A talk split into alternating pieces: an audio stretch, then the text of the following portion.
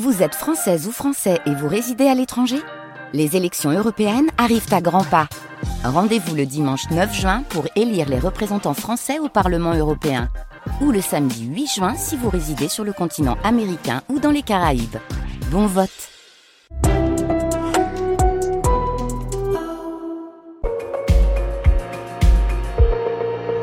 Les matins de France Culture, Guillaume Erner. Les enjeux internationaux. Le gouvernement Netanyahou continue de rejeter frontalement la solution à deux États, bien que Joe Biden le presse de constituer un plan de paix allant dans ce sens. Le secrétaire général des Nations Unies, Antonio Guterres, a également réaffirmé le droit du peuple palestinien à construire son propre État. Quelle force politique serait en mesure de représenter la société palestinienne tout en étant acceptée par Israël et la communauté internationale qui pourrait gouverner les territoires palestiniens après la guerre entre le Hamas et Israël. Bonjour Sarah Daoud.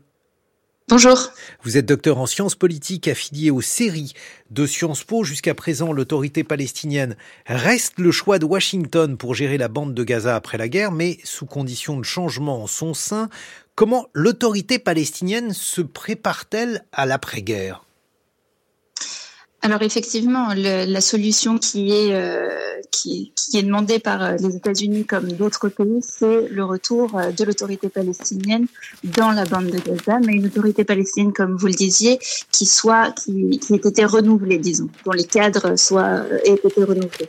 Et donc du côté de l'autorité palestinienne, effectivement, les différents cadres politiques du Fatah, hein, surtout, s'organisent pour prendre la relève de Mahmoud Abbas, puisque c'est bien ce dont il est question aujourd'hui.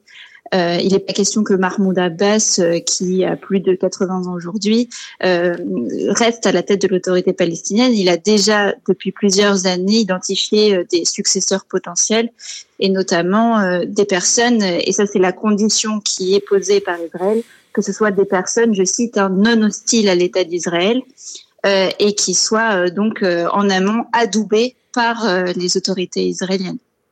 Mais par ailleurs, il y a un véritable problème puisque l'autorité palestinienne, elle devrait être adoubée, vous venez de le dire, par euh, Israël, mais elle doit être aussi acceptée par les Palestiniens. Or, aujourd'hui, celle-ci est plus ou moins disqualifiée. C'est à vous hein, que je pose la question, Sarah Daoud.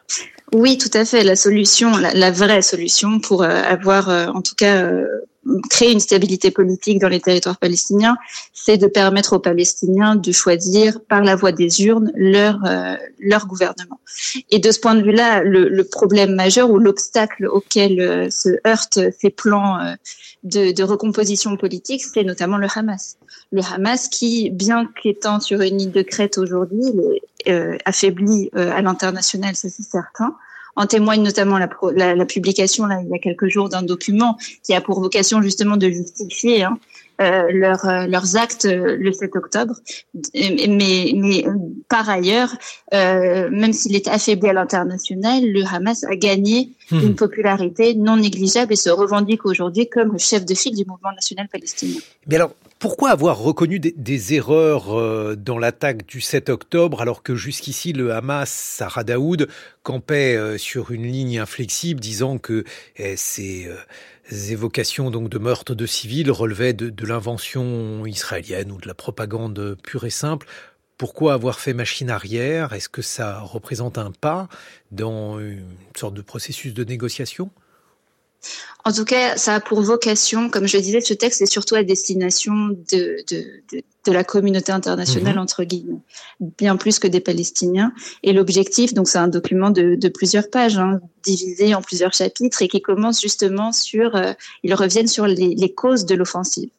Euh, et ce qui s'est passé précisément le, le, 7 octobre afin de démentir certains faits. Et donc de ce point de vue-là, euh, voilà, le, le, par exemple, euh, les, les, viols qui leur sont euh, qui, qui, qui leur sont imputés. Ils ont été plusieurs sont imputés, euh, sont complètement démentis dans ce document. Euh, ils demandent l'ouverture d'une enquête internationale, donc ils font référence à la CPI, et ils rappellent au monde ce qu'est le Hamas, à savoir un mouvement de résistance à, à l'occupation. Donc de ce point de vue-là, Euh, c'est surtout, voilà, l'objectif, c'est de se réhabiliter, de réhabiliter leur image auprès de la communauté internationale. Mais alors, ce qui est très compliqué, j'ai le, Wall Street Journal sous les yeux. Ce qui est compliqué, c'est donc officiellement le, Hamas dit qu'il n'y a pas de négociation avec Israël, mais euh, si j'en crois donc le Wall Street Journal, Israël et le Hamas sont, je cite le Wall Street Journal, de nouveau disposés à relancer des discussions qui piétinent depuis la fin du dernier cessez-le-feu. Alors, il y a différents plans qui sont évoqués. Ce sont des rumeurs, bien sûr, Sarah Daoud, mais eh, l'idée, ce serait manifestement une libération des otages contre peut-être une libération eh, des prisonniers, euh, donc, euh, palestiniens détenus dans les prisons israéliennes et un cessez-le-feu, quelque chose comme ça. Qu'en savez-vous aujourd'hui, Sarah Daoud?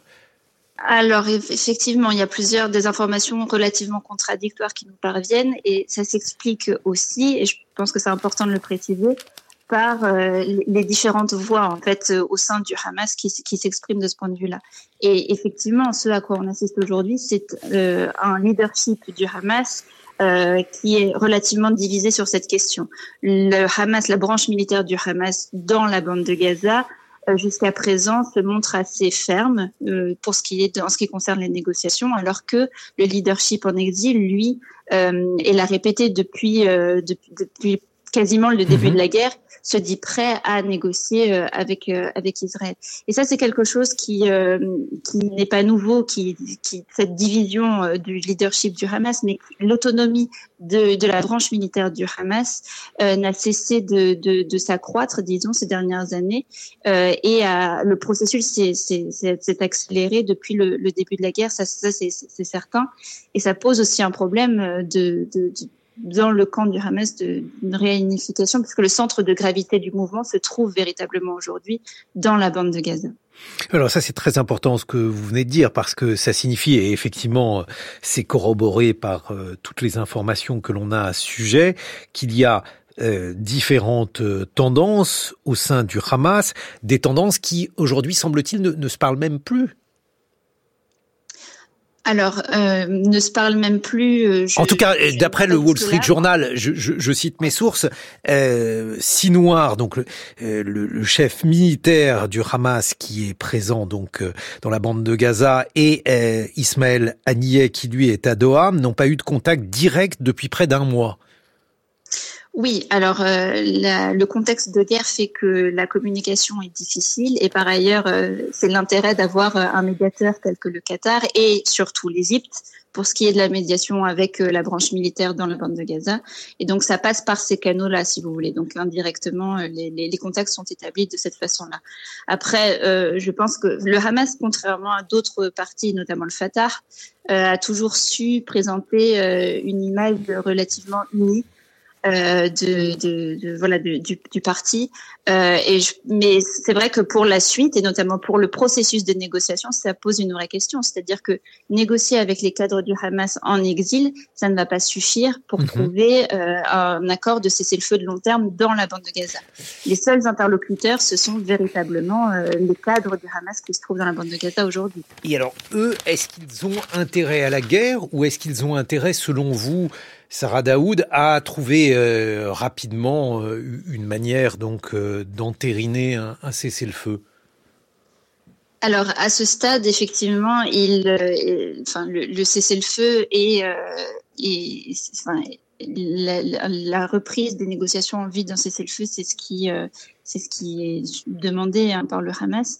Euh, et par ailleurs, le Hamas. c'est demandé, mais bien, bien, sûr, on a le droit d'être duplice dans ce type de négociation. On a le droit de, de réclamer un cessez-le-feu pour des raisons humanitaires et, et en réalité euh, de, de chercher une autre. Oui. Mais le cessez-le-feu est nécessaire pour permettre justement au Hamas de euh, se projeter politiquement dans l'après-guerre. Et c'est véritablement ce à quoi on assiste aujourd'hui. Une réorganisation, on parlait de l'autorité palestinienne euh, en début d'émission, le Hamas euh, procède exactement de la même façon aujourd'hui, c'est-à-dire que euh, il y a plusieurs réunions qui ont eu lieu entre des cadres du Hamas et notamment des dissidents du Fatah.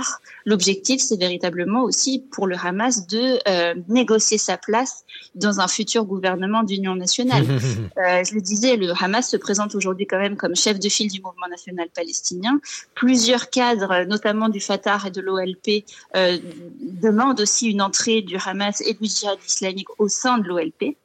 Euh, donc euh, c'est véritablement euh, voilà un acteur avec lequel il mmh. va falloir nécessairement composer, c'est certain. C'est très compliqué d'y voir clair, Sarah Daoud, parce que d'un côté, donc, il y a cette offensive qui fait rage à Khan Younes. Les Israéliens, donc, sont présents et les combats font rage. De l'autre, on a la sensation des informations qu'une forme de négociation est en cours. Est-ce que d'après vous, il est possible d'être optimiste ou est-ce que vous interdiriez de l'être à ce stade? Euh, je resterai prudente à ce stade euh, et surtout, en fait, la solution d'un gouvernement ou d'une autorité palestinienne revitalisée, mais euh, euh que ce soit un, gouvernement parachuté, disons, hein, par mhm. euh, Israël ou les États-Unis, euh, ce n'est pas une solution viable, ça c'est certain.